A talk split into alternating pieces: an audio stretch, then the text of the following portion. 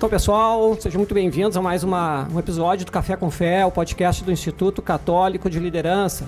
Nossa missão é despertar a consciência da vocação cristã para transformar a sociedade com sua visão e testemunho. Meu nome é Adriano Dutra e hoje nosso episódio número 90. 90, viu só? Já na terceira temporada, o nosso tema será Caritas Christi Urget Nos, baseado na segunda carta de São Paulo aos Coríntios, 14 a 15. E estamos aqui ao vivo num programa muito especial, já que é o 90, ainda coincidiu, né, no Reacente Porto Alegre, então direto de Porto Alegre aqui, um trabalho muito bonito que está sendo feito para a gente reacender o movimento aqui em Porto Alegre e, como disse o Padre André, daqui para o Brasil. Quem receberemos hoje? Então teremos quatro convidados aqui. Padre Santiago Arteiro Pereira, Legionário de Cristo. É, Padre Santiago foi ordenado em 1997, é bacharel em filosofia na Pontifícia Universidade Católica de Santo Tomás de Roma, mestre em teologia dogmática e formou-se em bioética no Ateneu Pontifício Regina Apostolo, Apostolorum de Roma. Hoje está em Porto Alegre, já atua no Chile, Colômbia, Venezuela e Itália. Também tem pós-graduação em logoterapia pela Sobral do Brasil, em afetividade e sexualidade pela Universidade Francisco Vitória de Madrid. Também está conosco Pedro Freda, que é estudante, atleta, tenista, participa dos apostolados do Reino Cristo, Comecídio, Juventude Missionária, e acabou de voltar de um período de colaboração nos Estados Unidos e vai dividir conosco a experiência que ele teve lá. Também Pedro Croft, eh, que é casado, pai de quatro filhos, servidor público, empresário, membro do Reino Cristo desde 2001. Pedro é mestre em administração, é doutor em Business Ethics e está encerrando agora, acabando, concluindo a faculdade de filosofia. E também Vitória Andreata De Carli, casada, mãe de dois filhos, aderida ao Reino Cristo em 2003. Vitória é advogada e é doutora em teologia pela Pontifícia Universidade Católica do Rio Grande do Sul. Padre Santiago, Pedros, os dois Pedros, Vitória, sejam muito bem-vindos. Pois bem, pessoal, o nosso tema então de hoje é Caritas Christ Urget Nos. E eu vou começar né, com a senhora do grupo. Vamos começar primeiro, damas primeiro. Então vamos começar falando com a Vitória.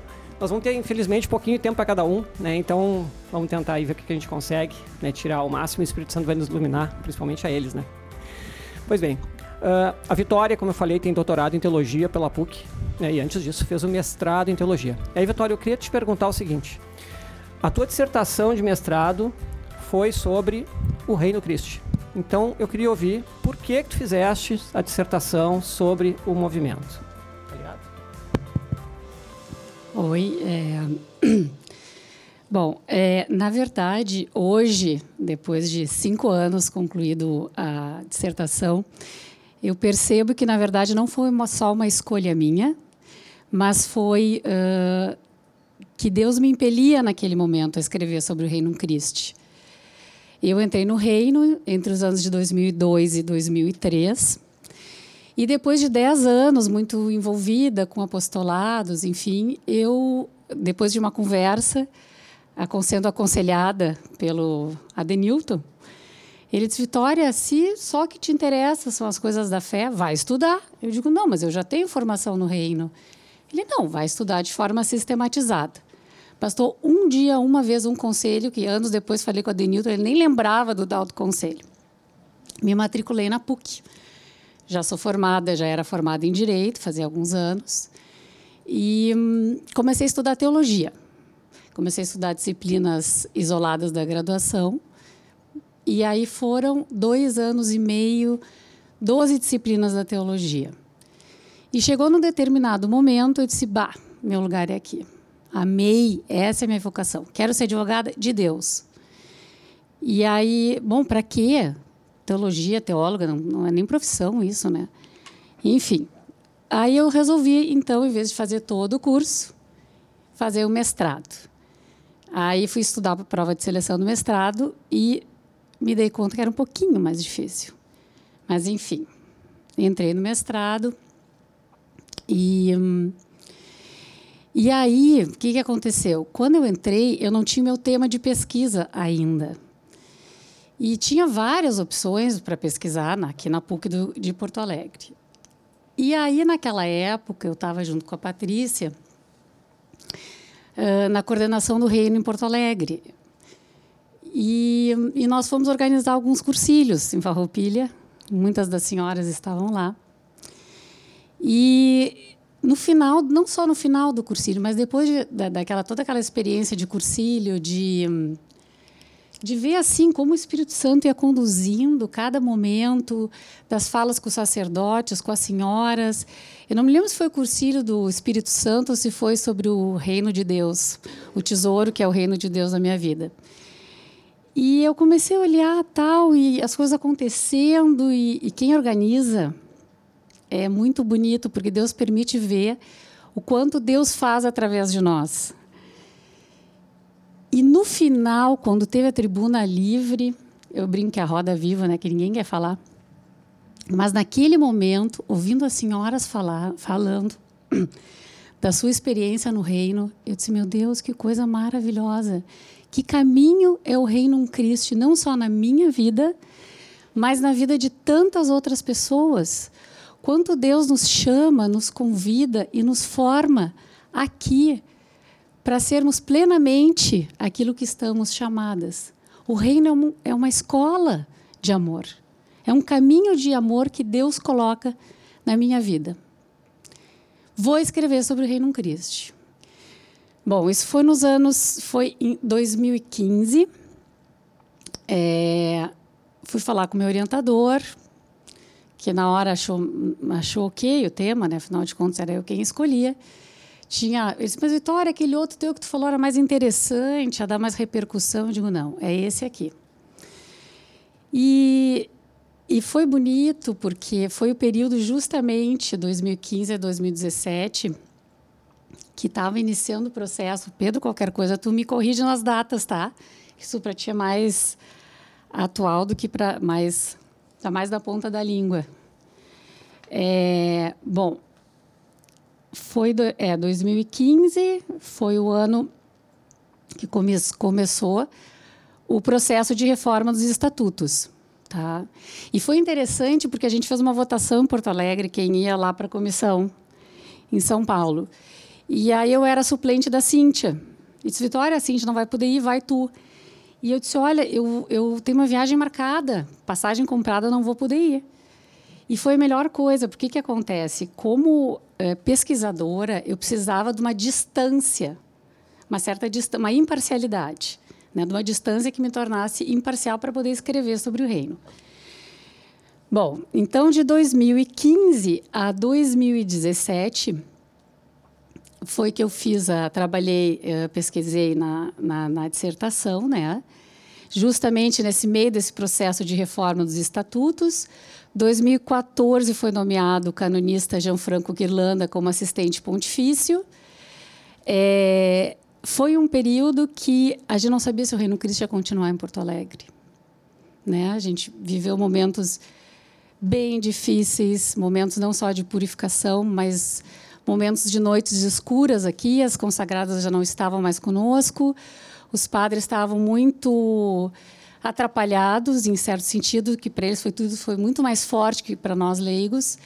E a Vitória escreve, resolveu escrever sobre o Reino Cristo. E, enfim, é, mas três meses antes da minha defesa foi publicado o anteprojeto do Estatuto Geral, que me ajudou muito e porque foi mais ou menos o que eu, eu vinha estudando e concluindo, e aí quando veio aquele, aquele que eles chamam de rascunho, mas na verdade foi um anteprojeto, uh, fechou muito assim com, a, com, a, com as conclusões que eu já vinha chegando. E em agosto de 2017, na PUC, ou seja, não foi um trabalho encomendado pelo Reino Cristo para nós aqui internamente, foi um trabalho feito junto a uma universidade pontifícia, com uma banca, etc. e tal. Então, isso tem um peso diferente. Eram três, quatro avaliadores do trabalho, né? E, e o título é meio complicado, tá? Mas já que eu estou falando sobre da eclesiologia de comunhão do Vaticano II ao Reino Christi, uma perspectiva eclesiológica dos cristãos leigos. Então, a minha pergunta, né, toda a pesquisa parte de uma pergunta, era tornar explícita a eclesiologia do Reino Cristo, tornar uh, aparente, ou seja, o que está implícito, que a gente, o nosso ser igreja. Qual é o nosso ser igreja? Qual é o ser igreja do Reino Cristo? A gente está de acordo com o Vaticano II? Sim ou não? O Reino Cristo ajuda a atender as necessidades da igreja no mundo de hoje? Sim ou não? O Reino Cristo poderia ser considerado como instrumento para encontro pessoal com Cristo, que é determinado para recuperar a consciência da identidade e missão do leigo? Que desafios e perspectivas possui o Reino Cristo? Então, essas eram basicamente as perguntas né, da, da pesquisa. Porque, na verdade, gente, assim, ó, na verdade das verdades, é que a minha pergunta era: será que a gente deve prosseguir? Sim ou não? O que fazemos, né? Então, é, foi, muito, foi muito lindo, assim, porque realmente, assim, é, é, sentir-me conduzida por Deus esses anos, que não eram anos, não foram anos fáceis, e tampouco eu tinha apoio para a pesquisa, porque estava cada um para um lado, e, e muitos não estavam do nosso lado, e eu precisava fundamentar e pesquisar e avaliar essas coisas todas, né? Então, eu me recordo uma conversa que nós tivemos no reino, que a gente disse, agora, o que, que nós vamos fazer? E uma era responsável de equipe, outra era não sei o quê. A gente... E a gente se olhou e disse assim, olha só, a igreja mandou a gente continuar, está do nosso lado, o Papa. Nós vamos continuar aqui. Até o dia que eles disserem, fechem as portas, a gente fecha, vê para onde vai. Mas até lá, nosso lugar é aqui, continuemos aqui. Então, foi por isso que eu resolvi escrever sobre o Reino Cristo. E não sei se tu tens mais alguma pergunta, Adriano. Pegar esse equipamento da microfonia. Mas, Vitória, eh, de todo esse teu trabalho, e até me lembrou é, simbolicamente, né? Porque ontem em Porto Alegre o dia virou noite, né? Ontem em Porto Alegre desabou o mundo, né? E hoje, no dia de reacender Porto Alegre, reacende Reino Cristo, a gente tem um dia lindo, pouquinho frio, né, para os padrões do, do Pedro, ali que vem do Rio, né, mas um dia lindo de sol, né, que mostra que isso reacende. Então, o reacende Porto Alegre para Vitória começou na dissertação dela. Né, e a Vitória, eu queria te perguntar o seguinte, a, de todo esse trabalho que tu fizesse, né, a, qual foi a conclusão que tu teve em relação a isso? Naquele, tu tinha aquele momento lá de, será que vai acabar? Escrevo sobre isso ou não? Estudou muito né, o anteprojeto estatuto, adentrou o Reino Cristo. Eu queria ver assim qual foi a conclusão e também como que era foi a visão do teu orientador que lá no início resistiu um pouquinho, né? No, no final qual foi o resultado?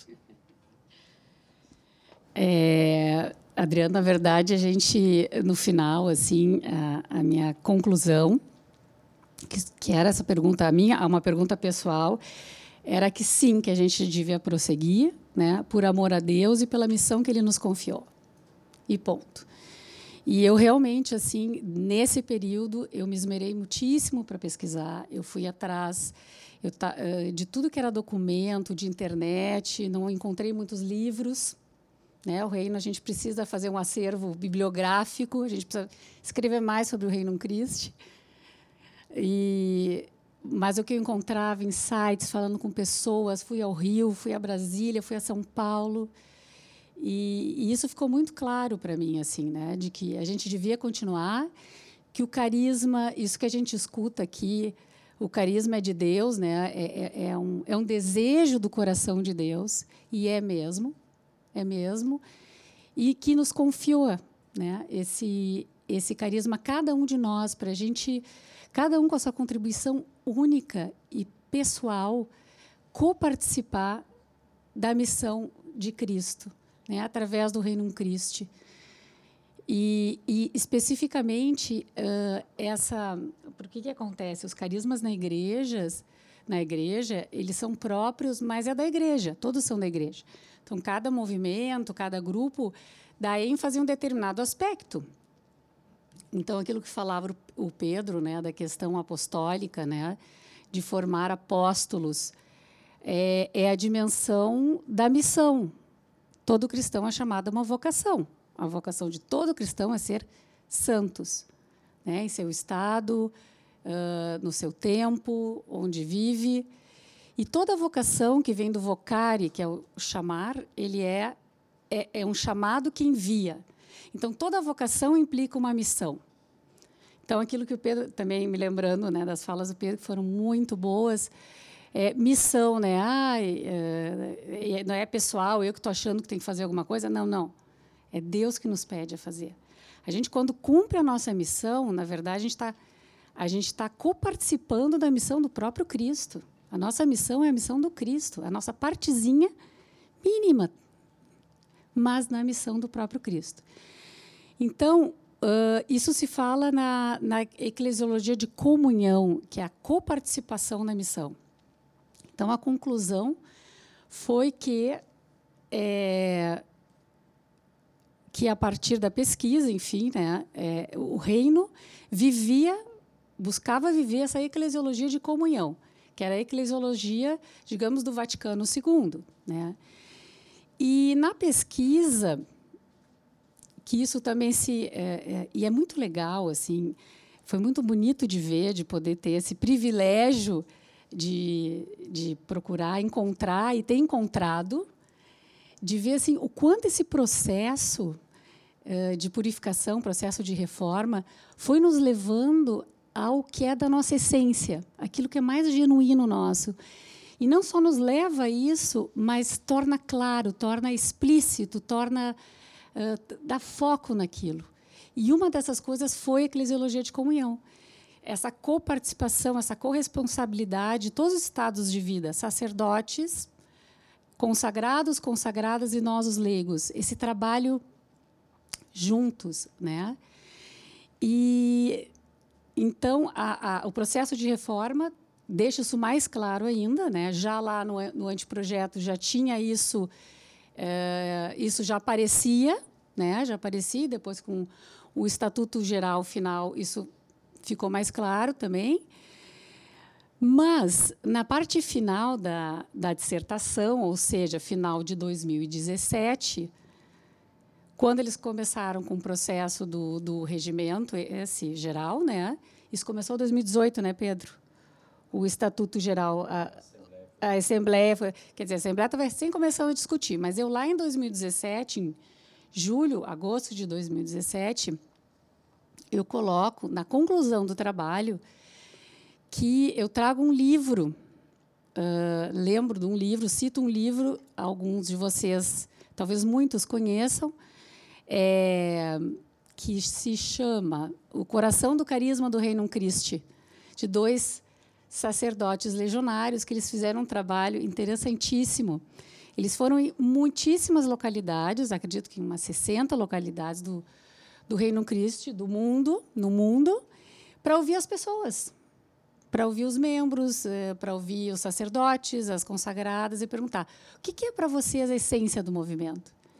Então eles ouviram, fizeram todo um trabalho de campo assim, de pesquisa.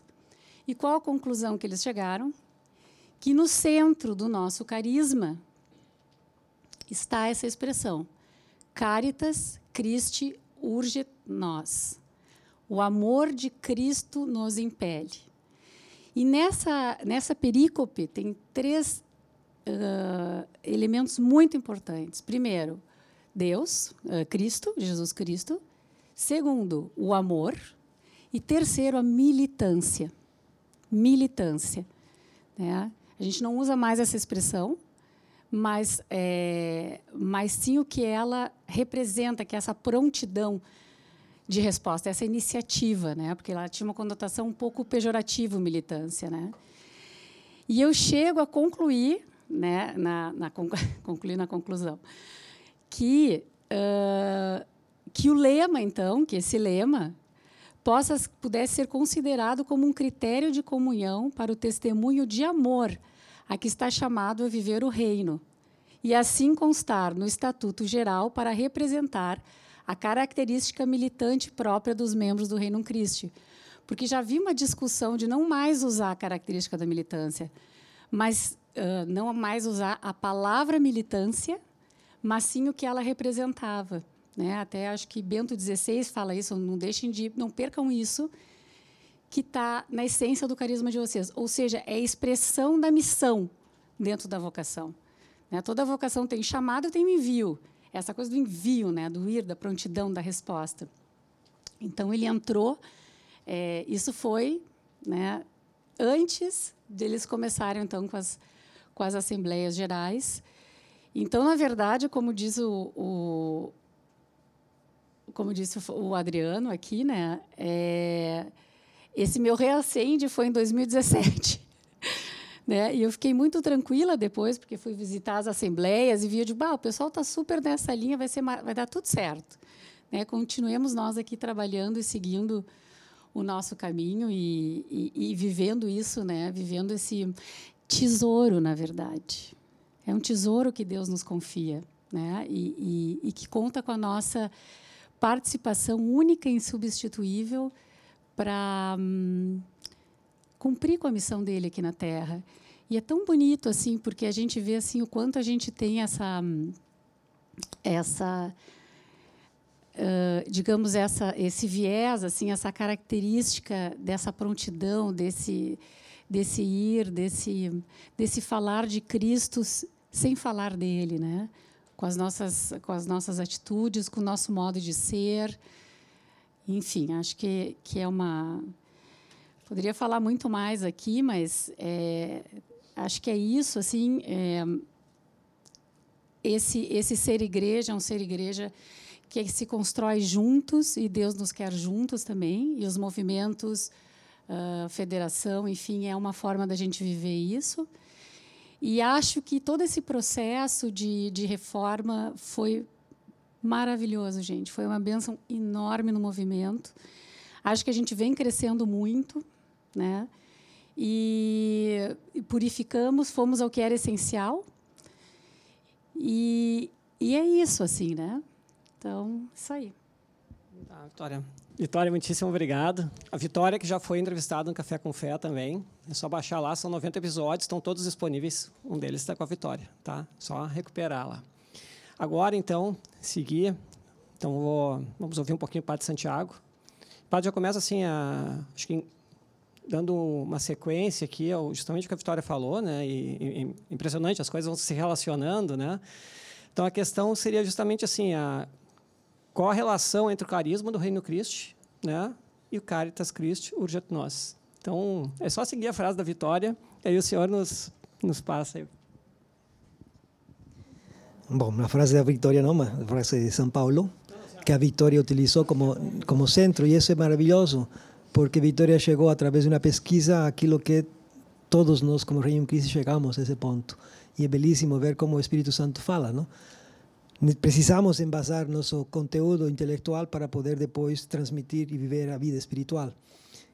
Eu me lembro, eu estive presente na, na defesa da, do mestrado, e o um dos padres, acho que foi o, o Harman, que perguntou que coisa você tirou de fruto disso.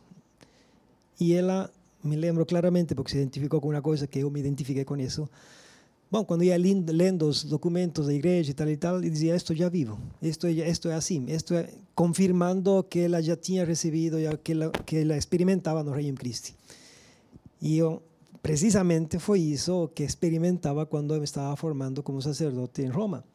Me lembro que se falava muito de que tem que eh, ver a liturgia e não sei o quê, mas eu já faço isso. Peguei o, o, o misal romano para ver como se, como se celebra, mas nós, nós fazemos já isso.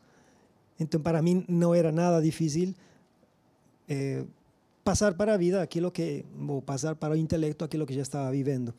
E essa experiência que ela teve de, lendo os documentos, se encontrar como membro da igreja, membro do Reino Cristo dentro da, do esquema da igreja, foi o mesmo que eu encontrava quando estudava teologia.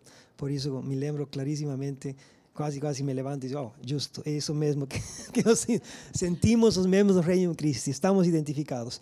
E que tem a ver, então, o carisma do Reino Cristo, esse fazer presente o mistério de Cristo com o Caritas Christi Urget Nos. Bom, um carisma é um dom, é uma missão, portanto, o fio condutor desse carisma, de todas as realizações que vão acontecer a partir desse carisma, precisa, necessita ser a Caritas Christi Urget Nos. A caridade de Cristo deve empujar-nos, impeler-nos a realizar, colocar em prática esse carisma. De outro modo, uh, nosso carisma seria algo não evangélico, porque o, o que é o cerne do evangelho é precisamente a caridade. E São Paulo, com essa frase maravilhosa, coloca, olha, é a caridade de Cristo que nos impele a fazer apostolado, a evangelizar. Precisamente, o membro do Reino Christi aprende, devemos aprender, é a caridade de Cristo que me leva a buscar fazer presente o seu mistério no mundo. Então, é uma frase que nutre, e por isso ficou como uh, também o cerne dentro daquele livro que citou um, citou há pouco tempo. Os padres fizeram, vieram até o Brasil, foram à Mater Ecclesia quando eu era professor lá, e falaram com os membros. E depois saiu este livro. Realmente, o, o, o centro do nosso carisma, no, aquilo que dá vida, vivifica, é esta frase de São Paulo, este lema. Padre, e entre, entre às vezes algo que está tão distante da gente, o nosso dia a dia, né? O Pedro falou de manhã ali, né, da, da importância da gente viver, ser o Cristo no dia a dia. Né? É possível, como, como viver esse carisma, como viver esse ideal que São Paulo coloca aqui na segunda carta? E acho que aqui podemos nos identificar todos, não? Diante do desafio de São Paulo, Caritas Christi urge de nós. A caridade de Cristo me impele. É forte. Eu vivo assim. Será que esse ideal é para mim?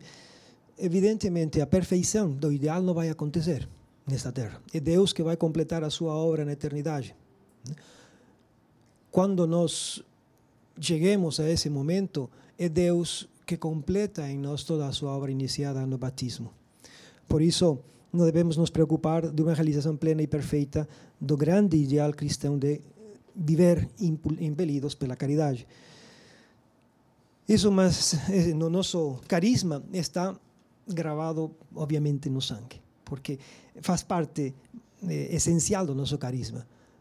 O nosso carisma é um carisma de urgência. O texto da militância que eh, foi citado, foi colocado por Bento XVI quando foi dada aquela comunicação.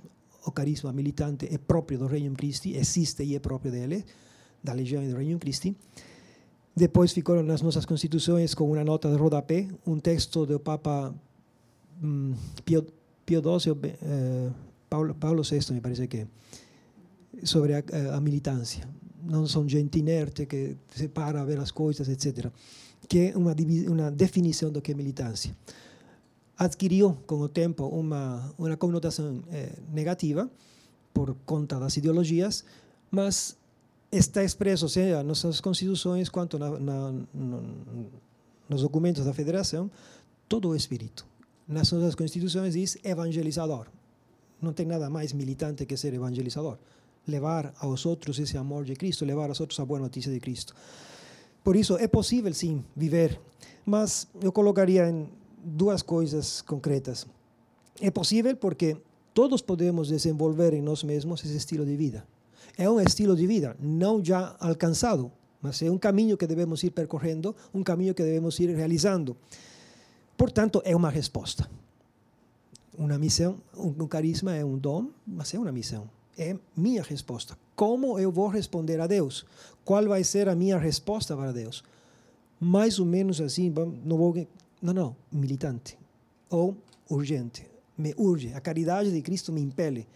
Portanto, temos essa característica de um amor que, se é verdadeiro amor, tem que ser eh, criativo. Um amor não pode ser parado e a ver o que acontece. O amor me leva a buscar meios novos, me, me leva a buscar eh, renovar as minhas forças, etc.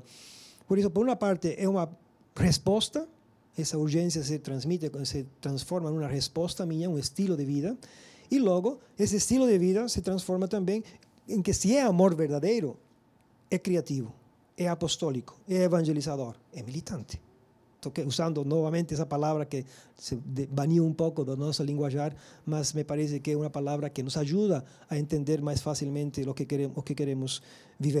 O amor de Cristo, portanto, pela humanidade, como diz as nossas constituições, está claramente, nos impele a buscar transformar o mundo. Buscamos transformar o mundo não com nossas forças, com a força de Cristo. Mas tudo isso é possível? Sim, porque não é um idealismo, não é uma utopia É uma obra que Deus realiza através de nós. Pedro tantas vezes nos lembrou hoje de manhã e continuamos, devemos continuar lembrando. Somos insuficientes.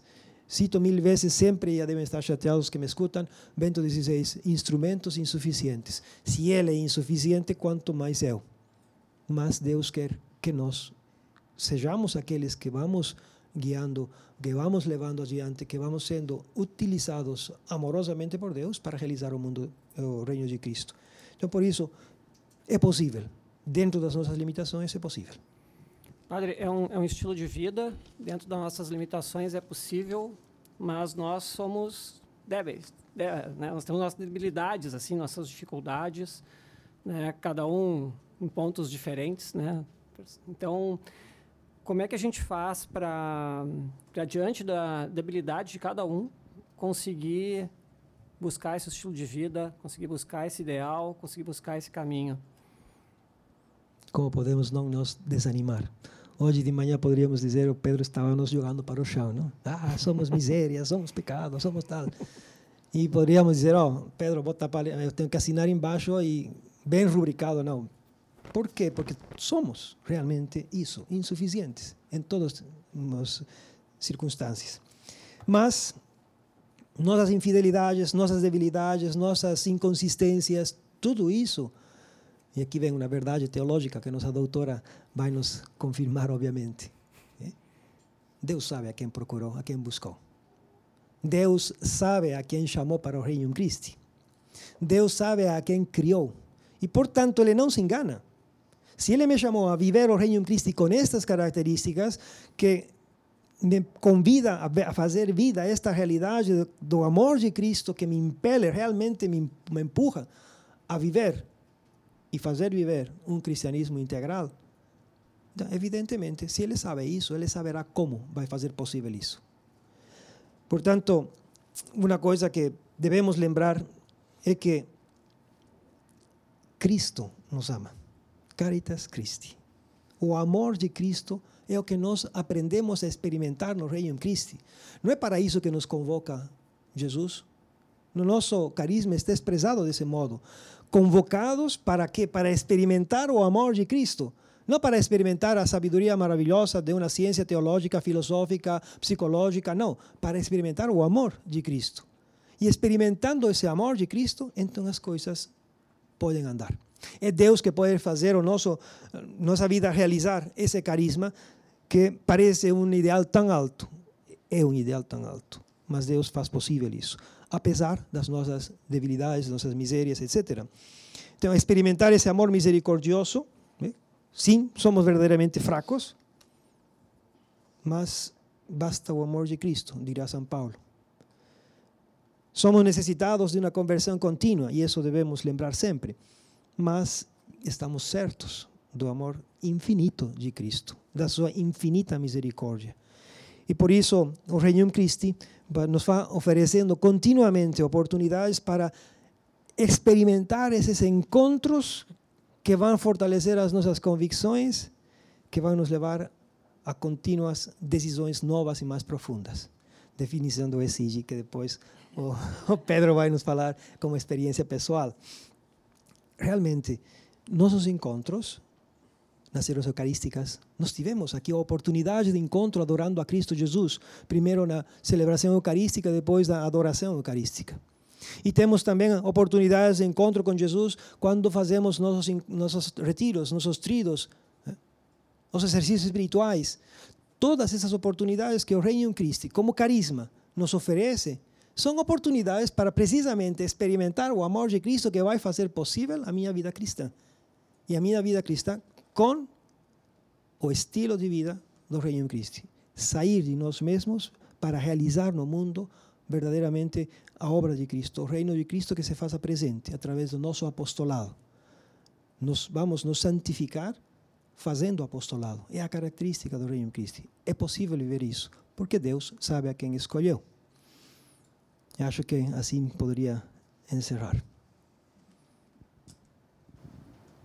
Uh, a Vitória queria fazer uma observação. Pode ficar à vontade. Uh, só o que gostaria de complementar uh, o que o padre a resposta uh, de uma expressão que me ajudou muitíssimo, que se chama Dinamismo da Santidade. Né, que explica que a santidade não é só um ponto de chegada, ela não acontece só quando a gente chega, ela vai acontecendo ao longo da nossa vida. O que, que isso significa? Que a gente vai ter altos e baixos. Uma hora vai dar certo, uma hora vai errado, uma hora eu vou fazer bem, outra hora eu vou fazer mal. Então, que se tu caiu e tenho misérias, assim é, bendito seja Deus. A vida de todos os santos foi assim. Por que, que a minha seria diferente? E um outro aspecto bem interessante que já lá em 2015 eles falavam nesse, falaram nesse livro e que depois com o nosso processo de reforma isso ficou muito claro foi esse aspecto foi, foi mais trabalhado depois desse processo é a questão da primazia da vida interior, ou seja, a importância dessa vida de união com Deus, dessa vida de intimidade com o Senhor, porque a gente não pode dar aquilo que nós não temos.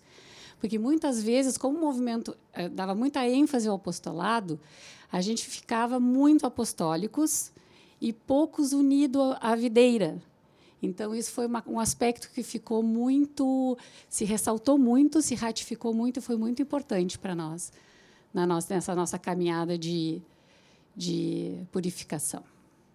Muito bem. Padre, uma pergunta, aquelas fora de script, assim. Uh, o senhor está vivenciando esse dia com, conosco aqui. E o senhor, desde a chegada, né, que falou ali na, na missa, né, como é interessante ver todas as pessoas juntas e, em especial, pessoas que às vezes nem se conhecem. Tem senhoras que nunca viram algum dos senhores, que nunca viram algum dos jovens, assim vai. A gente cons conseguiu aqui é unir as, né? Unir diversos apostolados, diversas pessoas. Eu queria saber do senhor assim o que que está sendo o senhor hoje, esse dia de hoje. Bom,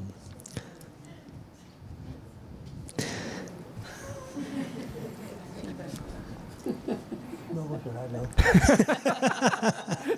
vou me emocionar, que é diferente. Bom, quando um participa em eventos grandes do Reino Christi, o último que eu participei foi em Brasília, encontro de juventude e família. é uma, uma férias, não? Todo mundo, ninguém se conhecia, conhecíamos muitos.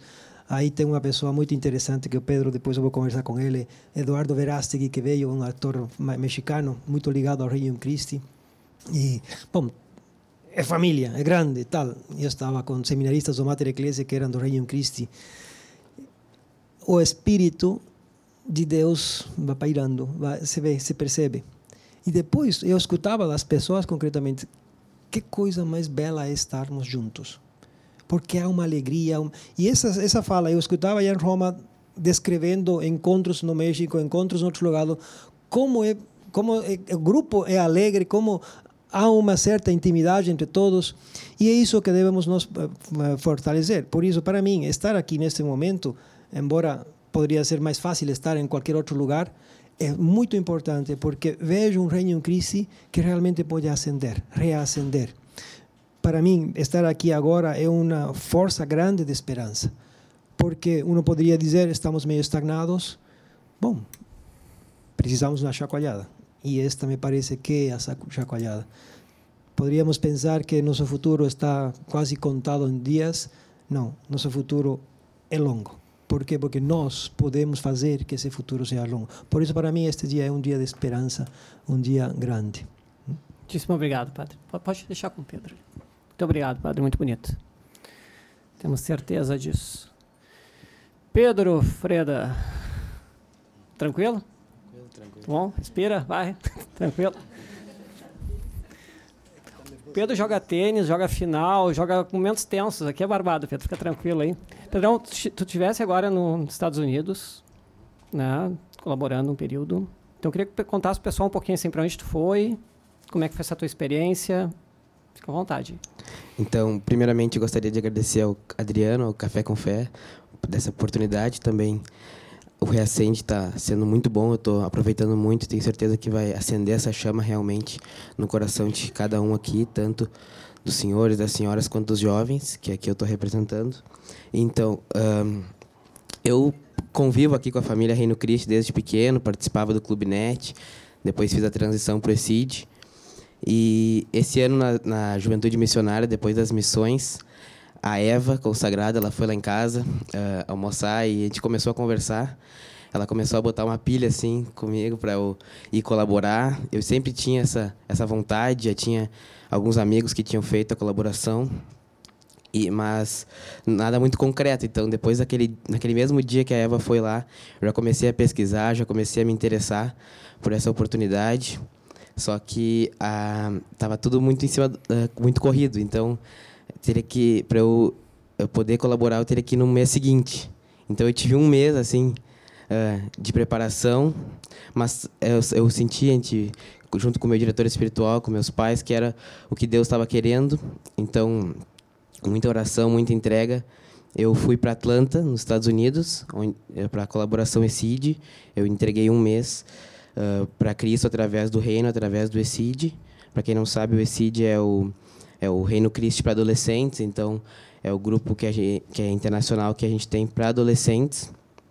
E a colaboração é um projeto do ESID que a gente entrega um mês para servir através de acampamentos, formações, lideranças, e tu convive o tempo todo ali com os sacerdotes e com esse movimento. Então, uh, teve três coisas que eu gostaria de falar que me chamaram a atenção nessa viagem. A primeira delas foi a grandeza realmente do movimento. Lá em Atlanta é a, o centro do, do nos Estados Unidos. Então, a grandeza que eu senti no movimento lá, principalmente, foi uma coisa que me tocou muito, porque uma, uma realidade totalmente diferente da nossa. Uh, eles têm uma baita paróquia, escola, três comunidades de padres, 23 sacerdotes, 16 consagradas. Então eu não estava esperando assim essa realidade. Quando eu cheguei, uh, eu vi essa grandeza que é realmente o movimento e essa força realmente que a gente pode transformar e trazer aqui para Porto Alegre. E outra coisa que também me chamou muito a atenção foi a realmente como eles tratam a gente. Eu fui sozinho, eu era o único brasileiro, não conhecia ninguém. E eu fui tratado realmente como uma família. Eu cheguei lá, eu não conhecia ninguém, mas eles realmente me trataram como uma família, assim, sabe?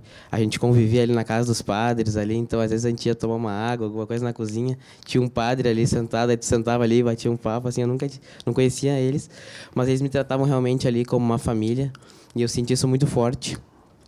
Eh, essa família Reino Cristo e me deu muita esperança assim para trazer essa cultura assim porque eu senti muito essa forte essa cultura do Reino Cristo lá e do ECID também. Todos os adolescentes todos os jovens eles participam do ECID. É uma coisa que na escola que todo mundo pega todo mundo quer ser parte do ECID quer se formar quer um, levar isso para os outros e isso me, me marcou muito. E esse amor também dos sacerdotes que estavam comigo principalmente uh, o sacerdote que me acompanhou durante esse mês, o amor que ele tinha com cada um, assim, um cuidado pessoal com cada um, isso me, me realmente marcou muito. Teve um momento até no último dia da, da colaboração que a gente foi fazer a missa em cima de uma montanha, não me recordo o nome agora. A gente estava subindo a montanha e eu do lado do padre, eu e os outros colaboradores, eu, eu, eu, fiquei um pouco atrás ali com o padre conversando e ele foi como se fosse uma direção espiritual mesmo, subindo a montanha. E daí a gente estava subindo assim, e do lado toda a montanha, assim, tu conseguia ver toda a montanha. E era como se realmente tivesse Cristo do meu lado me guiando ali, que foi essa presença do sacerdote. E esse amor que eles têm, realmente, que a gente está falando ali do amor de Cristo, é realmente eu vi muito forte através dos sacerdotes. E esse cuidado que eles têm com cada membro. E eu realmente me senti uma família, mesmo foi, não conhecia ninguém, eu me senti uma família. E e todo o cuidado também das consagradas também, sabe? Essa pureza delas. Eu senti muito forte o cuidado que elas têm com, com cada um. E é realmente uma grande família, assim, internacional, que, gente, que eu não tinha dimensão, não tinha uh, noção de, dessa família.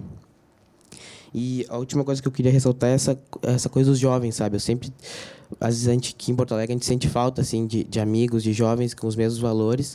E a gente sabe como é difícil hoje em dia ser jovem, né? Porque a pressão para fazer as, uh, ver uma vida muitas vezes desordenada.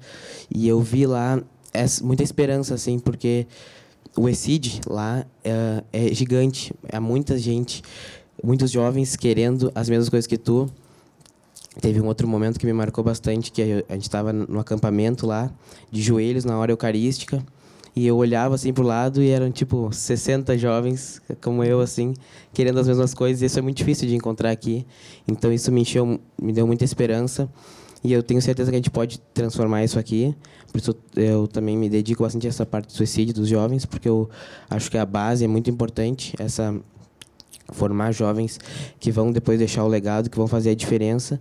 E por isso eu acho que estou disposto e, e, vejo esperança. Então me encheu muito de esperança essa experiência de ver outros jovens uh, e sentir realmente dessa família Reino Cristo, que eu acho que os jovens também tem uma passagem da carta de São João que é uh, eu, jovens vos escolhi porque vocês fortes. Então acho que nós jovens também temos força e é muito importante desde cedo no Reino Cristo ir formando os jovens para para ser a base mesmo e uma geração, né? A geração de jovens virtuosos e fortes. Eu acho que o reino dá muita esperança e age isso como uma família e os jovens também é muito importante. Muito legal, Pedro. Muito bonito. E um, quer perguntar alguma coisa? Pode ficar à vontade. So, o tema da família que é o que experimentava nos encontros grandes do Reino Cristo e é algo que devemos provavelmente nas localidades do sul né? todo o Rio Grande do Sul, ter muita atenção, fazer muita atenção, essa capacidade de acolhida. Eu me sinto super acolhido, mas já porque estou dentro.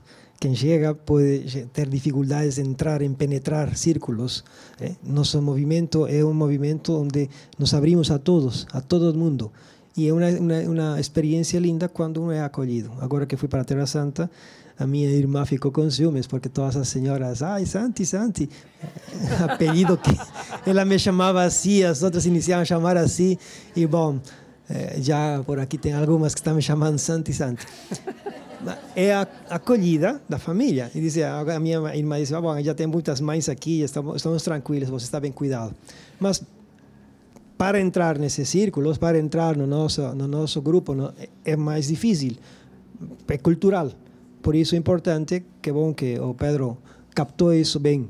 Nós devemos ser uma família que acolhe todos. Quando entra uma pessoa nova, por exemplo, ele chegou a uma casa nova, todo mundo o acolheu. Quando vem alguém novo por aqui, todo mundo devemos acolhê-los, porque esse é o espírito do Reino Cristo. Esse é o, o, o, típico do espírito de família do Reino Cristo. Bom, desculpa. Não, Pedro, Pedro. Obrigado, Pedro. Não, não, aqui é, podem sempre se manifestar e sempre bem-vindo. Mas, Pedro, uh, a gente está no momento aqui de, de reacende. E tu chegou numa comunidade acesa, uhum. totalmente pujante, na verdade. Né? Tem que cuidar para não, né? não, não, explodir de tão pujante que está. Uh, para o pessoal, às vezes a gente talvez não tenha noção, a gente está em Porto Alegre, do tamanho do Reino Cristo. A gente viu ali os, alguns depoimentos, para quem não conhece, Padre Santiago está falando de Padre Salvador, falando de Jerusalém, né? O padre Miguel falando de ali em, em torno de Nova York, né? A Mônica estava em Brasília, a Sandra está Curitiba, está México, né? Então assim é um movimento presente em todo mundo. Nós temos aqui um padre boliviano, né? De Bolívia, né? Padre Patrick, não sei se está aí, da Irlanda. Então assim é um movimento pujante muito forte. Como é que é a como é que é a estrutura lá para o pessoal ter um pouco de noção, Pedro, de em relação a quantos padres são uhum. quantas consagradas são lá dentro dos jovens. E eu queria te contasse um pouquinho para a gente a tua rotina. O que, que é uma rotina lá? Né? Como jovem, estava lá dentro. Sim. Então, a comunidade lá, como eu já disse, é muito forte. Uh, eles têm essa cultura do Reino Cristo muito forte. Então, uh, haviam 23 sacerdotes, haviam três comunidades de padres, três casas de padres. A casa que eu ficava tinham nove sacerdotes e um irmão. Um, haviam 16 consagradas também. E, e a equipe de senhoras, a equipe de jovens era gigantesca. Havia a equipe de senhoras, as senhoras haviam 300, 300 senhoras. Uh, senhores eram 200 naquela cidade. Os do ECID tinham mais de 20 equipes de ECID, mais 250 uh, uh, adolescentes, né? Então foi uma coisa que primeiro dia eu já estava encantado, assim, liguei para meus pais encantado porque eu não, não imaginava isso mesmo. E foi e foi muito legal de ver essa realidade, uma realidade totalmente diferente, mas que, que dá esperança e ver que funciona, que dá certo. E, e a rotina, um, a nossa rotina, eh, eles estavam em férias, os adolescentes que a gente estava liderando, mas na, eu senti uma coisa que me marcou muito foi essa rotina na, com os sacerdotes, essa convivência com eles, as, os momentos de oração, missa diária, adoração frequente também. Então essa convivência, essa conversa com eles um, o tempo todo. Então é, qualquer ali no carro a gente podia sempre aprender alguma coisa, uh, pegar alguma coisa que eles nos passavam ou, esses, ou às vezes só olhar no exemplo do, do, cuidado que eles tinham entre eles ou do cuidado que eles passavam para a gente sempre olhando para cada um e essa rotina assim de realmente é realmente muito viva assim esse amor que de Cristo na, na vida deles e quando tu tem essa oportunidade de passar essa experiência o tempo todo ali no reino com os sacerdotes, para mim foi muito claro esse amor que eles têm e essa missão, muito certo essa missão. Para mim foi muito bom, me deu muita esperança. Vocês tinham missa diária, terço? Sim, missa diária, terça diário. A gente fazia sempre as orações juntas, tanto entre nós colaboradores quanto com os sacerdotes. Tínhamos também um, a meditação do evangelho que o, o padre ou o irmão conduziam com a gente durante o acampamento também, uh, entre esse que a gente teve um acampamento lá do ECID, com, também com as crianças, missa diária, a gente, a gente nós daí líderes conduzíamos para eles o evangelho e sempre fazendo orações e momentos ali de crescimento, de formação juntos, tanto com o nosso padre, então também teve um dia que a consagrada foi lá nos, na formação, então sempre a gente estava sempre se formando e foi foi muito bom. Vai voltar? É, já tem uma campanha lá em Atlanta para eu voltar para ser co colaborador por um ano que é colaborador do Reino Cristo. A minha ideia é essa, vamos ver. Pode, Rui Entregar Ricardo, nas mãos de Deus. Na hora que Rui Ricardo pode, não pode? não. Pedro, muitíssimo. Quer falar alguma coisa? Uhum. vontade. Não, eu queria que eu encontrei aqui na, sobre os números, né? Falasses pre, presente nos países. Em 2017, nós estávamos em 38 países, o Reino Cristo. Uh, contávamos com, agora deve ser, não sei se permanece os mesmos, mas não faz tanto tempo, 20.481 membros seculares, ou seja, membros leigos, 540 consagradas, 62 leigos consagrados, 1.582 legionários e 11.421 membros jovens do ECIT. E, e um cardeal agora. E agora um cardeal. Pedrão, muito obrigado aí. Eu que agradeço. Cara, muito legal a tua experiência, assim, e toda essa, essa força aí que tá trazendo pra gente, né? Tudo que tu vivenciou lá, né? Quem convive com o Pedro viu que ele né, chegou cheio de vontade também para implementar coisas aqui. Eu acho que é importante isso, a gente também ver essa questão de, de interação, assim, quando nós estamos juntos aqui, né? Porque assim, a sessão de senhoras tão forte, assim, a de senhores agora super forte, mas é um. A gente tem uma equipe, né? Estão super bem. Né? Mas é. Não, é uma equipe. Não tinha, né? Agora é uma equipe forte, né? Os tridos e senhores, que são três pessoas, 13, 31, 40 e poucos, né? O Rogério, nosso CEO lá, sabe falar. Então, a gente está crescendo. Mas essa interatividade eu acho que é importante, né? Aí tenho que falar outra coisa. Não, não, eu quero. Eu eu posso, né? A única mulher na mesa, eu posso falar bastante. Vou representar todo mundo aqui. Não que a quando a Paty me falou do evento, né, Vitória, vamos fazer o reacende, não sei o quê, tal para né, reacender. Eu digo, Patrícia, olha só, já está aceso. A gente só tem que parar para enxergar esse fogo todo que está dentro de nós. Eu enxergo esse fogo todo. E, e, é isso, assim, é isso que o, que o Adriano está falando. E, e complementar com isso, acho que a gente entender o todo que tem e até interagir. Né? Outro dia a gente estava falando sobre sessão de senhoritas. Laura, sessão de senhoritas. Ela, eu. eu. Oi. Oi. É, era na época, né? Então, assim, acho que a gente não. Acho que a fala do Pedro foi muito oportuna. Né? Que tenhamos 60 jovens, 600, quantos forem, né? né? né? Nós estamos aqui que a gente traga mais gente. Mas, bem, agora para finalizar nossa rodada, Pedro ali, que já foi apresentado e já super iluminado hoje pela manhã, né? Na, na condução das palestras. Pedro, não sei nem se eu te pergunto alguma coisa, né?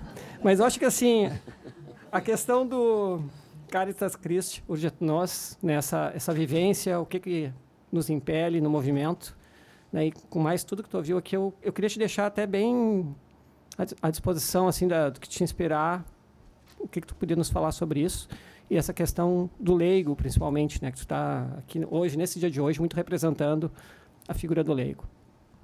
É, muita coisa bonita falada aqui, né? Realmente acho que tem pouco a acrescentar, mas é, mais assim a minha a minha vivência, eu acho que eu posso acrescentar aqui. Quando eu conheci o Reino Cristo, é, no ano 2000, Eu aderi em 2001, mas eu conheci em 2000. É, eu vi essa coisa assim, sabe, dessa paixão. Isso, isso foi que me chamou muita atenção no Reino Cristo. Essa paixão na entrega, essa dedicação, essa. Sabe, eu, eu participei, comecei, contei um pouquinho aqui, comecei a participar do Reino Cristo no primeiro sonho acordado. E o desejo do, dos jovens que estavam aí organizando, que o, o hoje padre André era André, era o diretor, eles queriam fazer no Parque Terra Encantada, eles queriam fazer o melhor, eles queriam fazer do modo mais profissional, eles queriam fazer. E eu, e eu começava, não estou entendendo, isso é grupo de igreja mesmo? Sabe? Eu comecei a ficar assim. Aí, André deu voo, padre André falava: Não, sabe o que, que é? Isso é o amor a Cristo. Porque se você ama, você dá o melhor. E aí vinha aquela, aquela espada, né? Uau, tu falava, aqui que eu quero estar. E aí eu conheci um, um, um membro do Reino Cristo chama Carlos Favila, talvez alguns de vocês conheceram. Ele falou para mim, ele naquela época a gente escrevia carta, né, para a incorporação, e, e ele colocou na carta: Eu quero me incorporar porque agora eu conheci os ambiciosos da igreja. Os caras que querem fazer grande para Deus, porque amam a Deus, né? Então a gente tem toda essa nossa origem lá da guerra cristeira mexicana, viva Cristo Rei, dessa entrega, desse amor que não, não faz reservas, sabe? Esse é o coração militante do membro do reino, não faz reserva, sabe? Estou aqui, impelir, botei no dicionário, né? Impelir, fazer avançar a força, empurrar, impulsionar. Então, o amor de Cristo nos faz avançar a força. Ele quase que nos suga, ele, ele nos, nos desloca do nosso, do, do nosso centro, do nosso comodismo. A gente às vezes não quer, mas é, é puxado por esse amor. Né? E, e, o amor de Cristo é essa força, né? Deus é amor, São João fala, né? Então, é, essa força que a gente experimenta no movimento é muito linda, é a razão da gente da gente se deslocar, da gente estar aqui, né? Da gente fazer muitas coisas também para Deus, porque vem de um grande amor, né? E juntando a, a essa fala com o que o Pedro falou, muito bonito, essa caridade que a gente vive nas comunidades, sabe? Eu Tive a experiência de trabalhar com, com o ECID a nível nacional, girar, dormir muito na casa dos padres, né? frequentar a casa das consagradas para fazer reunião. Todos sempre te servindo. Dos mais velhos se levantando para te servir, está precisando de alguma coisa. Sabe, uma caridade, uma, assim, uma coisa assim que você não experimenta, não é comum você experimentar fora, né, assim, em outros ambientes. Então, isso é muito marcante, assim, uma caridade interna, né? Momentos de crise que, que a gente experimenta às vezes e a gente acha que a gente vai ser cobrado no Reino Cristo, porque a gente é referência, porque a gente é sei que E as pessoas não, vêm com, com caridade para cima de você, assim, caridade mesmo. Agora, recentemente, teve um, um membro que, né, nosso que ia é, se ordenar, né? Na, e, e na última semana viu que não era o momento, não era para ele se ordenar. No, no, último dia, deu a notícia. E ele estava esperando assim um olhar de crítica, né, no coração dele. Estava um pouco apreensivo. Ele falou: "Cara, a caridade, o abraço que a minha família me deu, os padres, as consagradas, os membros, ele se sentiu assim plenamente abraçado, sabe? Ele falou: "Isso é, é uma prova assim para mim, né? Que lindo essa. Ninguém veio para te julgar vieram para te amar, vieram para te dar suporte. Né? Então, a gente bebe dessa fonte de Cristo, essa caridade de Cristo. E é essa fonte né, que a Vitória falou muito bem. A gente, no final das contas, a gente participa da missão de Cristo. Né? É, é a missão dele que a gente vem continuar, que a gente vem participar. Então, a gente bebe dessa fonte do amor de Cristo e esse amor é que nos impulsiona para fazer coisas e para fazer coisas bem feitas e coisas grandes para Ele. Né? Acho que é um pouco isso. E, Pedro, a gente está nesse momento, isso, isso aqui tudo surgiu a partir de uma provocação do padre André, quando veio a Porto Alegre, né, que ele nos colocou essa questão da necessidade de ter um maior protagonismo dos leigos, né, para que os padres conseguissem ficar centrados naquilo que eles fazem de melhor, né, e é tudo aquilo que a gente não pode fazer, inclusive. Né. Então, eu queria te ouvir um pouquinho, apesar da gente já estar desenvolvendo isso ao longo do dia, né, e depois que a gente conversou aqui, dessa questão de como leigo aqui, né, como que a gente deve ser impelido por Cristo, se falasse, nessa caminhada forçada, né, mas como é importante que a gente faça, porque quem pode construir o movimento com 60 jovens que o Freda vivenciou, quem pode fazer com que uma comunidade venha a ser forte para ser 23 padres, somos nós leigos. Né? Então, a partir dessa tua experiência toda também na federação, etc., né, como né, se impelir o amor, né, qual é o papel que a gente deve ter nisso? Cada um de nós, cada um com seus talentos. Né, e eu queria te ouvir um pouquinho sobre isso. Assim. Tá. Eu vou mostrar um slide na minha próxima apresentação. Ah, eu não sabia, estraguei. Mas é, a sua fala, assim, é, é, tá pedindo muito para que eu para que eu antecipe. Né? Eu acho que dá para antecipar. Antes do Vaticano II, é, o Papa Vaticano II foi em 61, né? 62 a 65. É, acho que foi o, o Papa João 23 chamou em 61 e aí começou. Uhum. E, e o Vaticano II traz essa questão dos leigos, né? Dos leigos assumirem um papel na igreja. Mas, em 1946, o Papa Pio XII, 20 de fevereiro, num discurso, ele falou assim: os fiéis leigos estão na linha mais avançada da vida da igreja. Graças a eles, a igreja é o princípio vital da sociedade humana. Então, linha avançada é linha de frente. Numa guerra, a linha avançada. Linha avançada são os soldados da linha de frente. São aqueles que fazem um encontro com o primeiro encontro com o inimigo, que estão lá nas trincheiras e que vão encontrar o inimigo. Os leigos, eles são essa linha avançada da igreja. A igreja é todo um exército, mas a linha avançada somos nós. É a gente que está no mundo, a gente que está inserido no trabalho, nas empresas, nas famílias, no condomínio, na reunião de condomínio, é, em todos os ambientes, é no trânsito. A gente é a linha avançada da igreja. Né? Então, isso foi falado por um Papa antes do Vaticano II, depois concluir e colocar escrito lá e grifado: olha, os leigos têm esse papel, né? para que a gente entenda esse papel.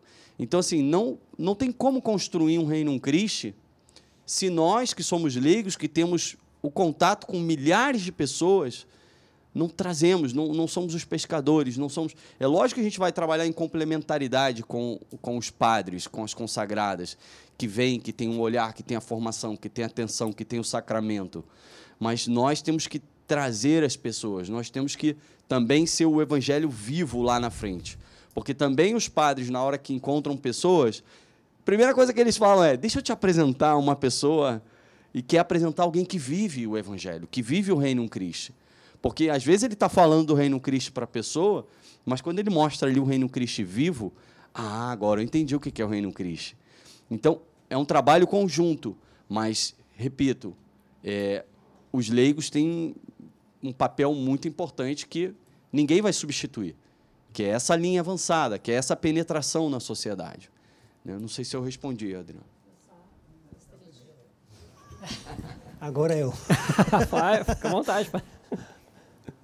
Un ejemplo concreto de lo que significa esta línea avanzada, etc. El ejemplo es magnífico, mas agora como trazemos lo 47 para 2022 que estamos agora? Antes de, tínhamos que fazer um acampamento em julho para os meninos, deu a história de que férias, no férias, não sei quantos, e se, adiou para setembro. Só que em setembro eu tinha que ir a passear em Terra Santa e todas essas histórias. Então, terminamos mais ou menos a parte teórica de organizar. E os leigos, que são a linha de avançada, os que estão na frente, fizeram possível isso. Hum? Obrigado, Daniela e, e Márcio.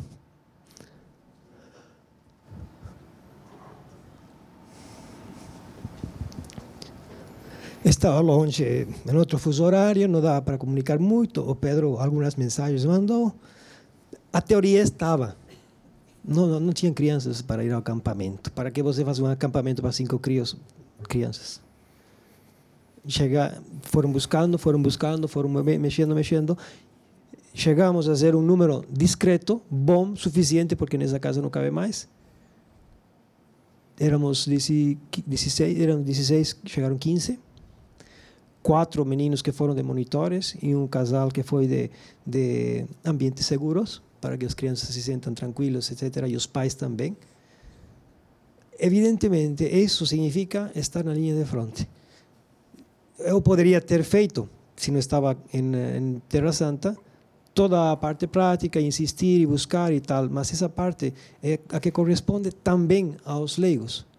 A parte formativa, a parte sacramental, tudo isso sim, é o sacerdote que deve fazer, a consagrada que deve fazer. Mas o compromisso dos leigos é esse. Não é só esperar que o padre organize e eu vou. Como quem diz, olha, o padre planta árvore e quando der sombra eu vou me arrumar e vou ficar aí bonito na sombra. E estou participando. Não, temos que nos comprometer, não só participar. E por isso gostei da imagem que você trouxe de 47 do Papa Pio XII, porque é justamente isso. Se alguém quer uma versão um pouco mais atualizada disso, está a Christi Fidelis Laici, do Papa João Paulo II, que dedica toda a encíclica, acho que uma encíclica, não sei se é exortação, exortação evangélica, eh, exortação pós-sinodal, sobre os leigos, o papel dos leigos na igreja, Christi Fidelis Laici. É isso, vocês estão na linha de frente. Se vocês ficam sentadinhos esperando, o único que vão ter é a missa, a pregação e o retiro e outra coisa. Se vocês elaboram, realizam eh, iniciativas apostólicas, a evangelização vai acontecer de modo estilo Reino Christi. É, perdão. Um minuto, Vitória. Te dou, te dou um minuto, se é um minuto que é, senão que eu vou pegar. Pedro, o Pedro que é um minuto. Aqui é, que, é, que nem de, é que nem debate. Eu vou cortar o microfone, vou dar... A gente está vivendo uma fase da história do Reino Cristo em que o recurso raro né? Tem os recursos raros das empresas. Quem trabalha em empresa, no mundo empresarial, tem sempre um recurso raro. Né? O recurso raro hoje é padre legionário, bem formado e consagrada. Tanto que, em Porto Alegre, igual que no Rio, não tem mais casas de consagradas. Elas tiveram que se reagrupar elas tiveram que se né, reestruturar. Elas não podiam ter comunidade de uma, duas consagradas. Então a comunidade tem que ter no mínimo cinco, não sei. Tem um número. Os padres igual. Os padres dormem aqui num apartamento, dão um jeitinho, né? Dormem aqui num apartamento, mas a comunidade deles é Curitiba. Então a gente vive essa, essa, essa fase na história do Reino Cristo. Mas, é, como também numa análise SWOT de empresa, né, nós temos as nossas forças. As nossas forças Somos nós, leigos, que bebemos lá de cedo do Reino Cristo, que recebemos essa formação há anos, que temos esse contato com os padres. Então, é nessa força que o movimento, nesse momento da história, tem que se apoiar. Nos leigos, nos leigos que falam, vamos, recebemos 10, 20 anos de formação, agora cabe a mim, depende de mim. Agora eu vou, e eu vou preparar o acampamento para o padre, e eu vou fazer acontecer o reacende, o que, o que for. Vamos colocar os planos e vamos fazer. E os padres vão chegar e vão se motivar. E, e nós, o nosso testemunho vai edificar e reforçar a vocação deles. Porque eles vão falar: agora faz sentido. Agora eu vejo. Então não pode ser uma família que a gente vem para receber realmente só. A gente já recebeu muitos anos. Agora está na hora da gente fazer acontecer. Muito bem, pessoal. Então estamos encerrando. Nosso tema já, tempo já esgotou. Já recebi dois alertas.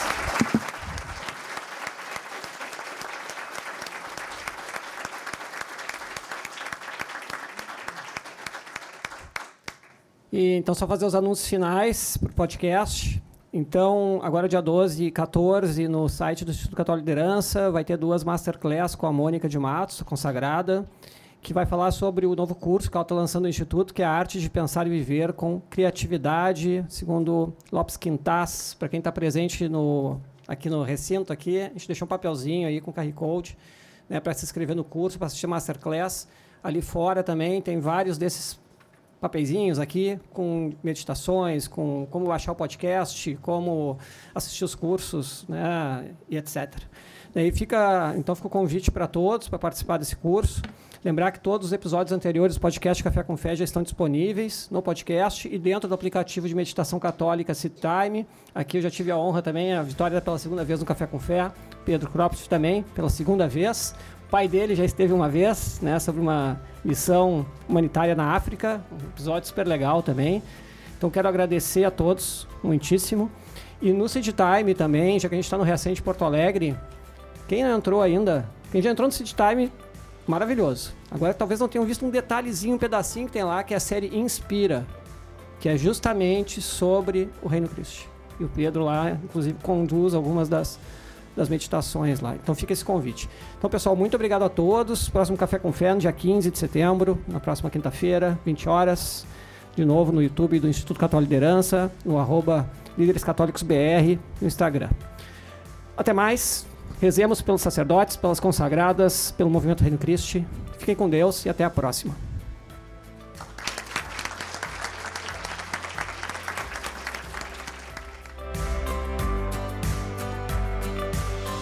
Obrigado por escutar este episódio do Café com Fé, o podcast do Instituto Católico de Liderança, que quer levar de um jeito simples e dinâmico a visão católica a respeito dos desafios do mundo.